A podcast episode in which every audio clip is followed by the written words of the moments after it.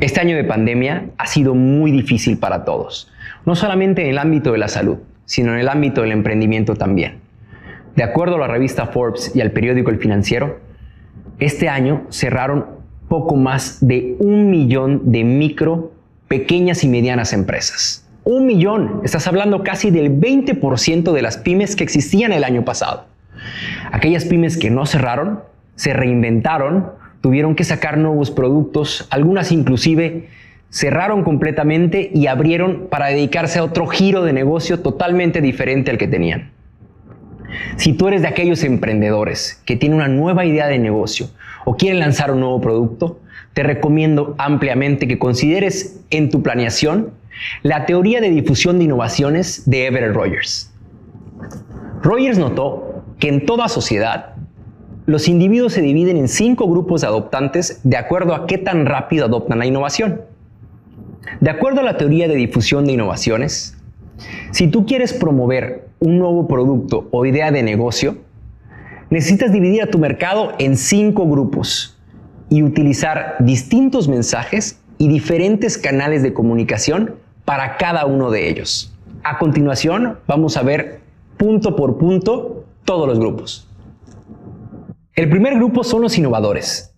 Es un pequeño pero importante grupo porque son los primeros en adoptar la innovación. Aproximadamente ocupan el 2.5 de todo tu mercado. Suelen ser entusiastas, aventureros, arriesgados, les gusta estar a la vanguardia. Son los que introducen las innovaciones a todo el resto de la población porque comparten y divulgan sus experiencias con sus amigos y en sus círculos sociales. El segundo grupo son los adoptantes iniciales. Es todavía un grupo pequeño de entre 12 y 13% de todo el mercado. Son considerados visionarios y son respetados como líderes de opinión son los generadores de nuevas tendencias. Hasta aquí, estos dos primeros grupos son lo que llamamos el mercado temprano y conforman casi un 15% de la población.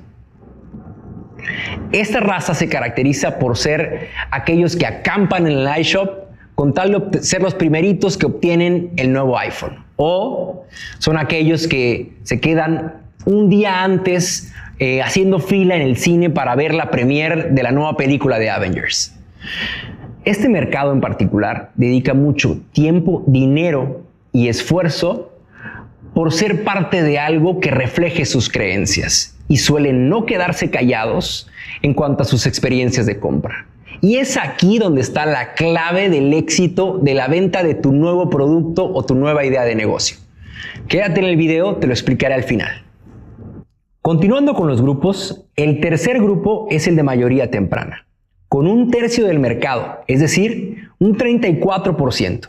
Y por lo general, estos individuos se toman su tiempo para tomar decisiones. Necesitan que alguien más lo haya probado primero para poder adquirir el nuevo producto.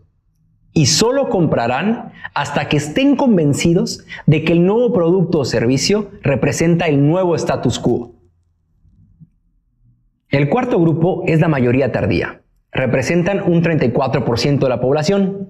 Son todavía más resistentes al cambio. Buscan que las innovaciones sean ampliamente probadas antes de correr el riesgo de adoptarlas. Estos dos grupos conforman la mayoría del mercado. Juntos hacen casi un 70% de toda la población. En la mayoría de las veces, cuando las empresas sacan un nuevo producto, un nuevo servicio, se enfocan en estos grupos. ¿Por qué? Porque abarcas la gran mayoría del mercado. Desde mi punto de vista, esto es un error. Quédate a la conclusión del video y te diré por qué. El último grupo son los rezagados. Son altamente resistentes al cambio e inclusive puede ser que nunca adopten la innovación. Pueden ser muy difíciles de influenciar dada su poca exposición a los medios de comunicación. Por lo general, las personas de edad pertenecen a este grupo. Un ejemplo claro de esto son las redes sociales. Nuestros padres y abuelos, dependiendo de la edad, se unieron muchos años después de haberse creado. No fue sino hasta que se convirtieron en algo necesario para estar comunicados que empezaron a crear sus cuentas de Instagram, de Facebook y TikTok. ¿Te ha pasado? Ahora sí, lo prometido es deuda. La clave del éxito de venta de un producto nuevo o una idea nueva en la teoría de difusión de innovaciones es apuntar al mercado temprano. Te preguntarás, ¿por qué el mercado temprano? Jonathan, ¿por qué no apuntas a los grupos de mayoría que conforman casi el 70% de la población? La respuesta es sencilla. Porque los grupos de mayoría, para poder comprar, necesitan la recomendación de alguien más. Y la recomendación de alguien más viene precisamente del mercado temprano. Por eso es importante que todos tus esfuerzos de publicidad estén apuntados hacia este mercado porque ellos harán la difusión por ti. Una vez que conquistes este mercado, podrás cruzar lo que Rogers conoce como el abismo, que es brincar desde el mercado temprano a la mayoría temprana. Tus ventas incrementarán exponencialmente. Espero que esta herramienta te ayude a lanzar tu nueva idea de negocio o tu nuevo producto. Si estás viendo el video por primera vez, no olvides ver los anteriores, compartir este video y dejar tus comentarios. Y recuerda, no hay peor fracaso que no intentarlo.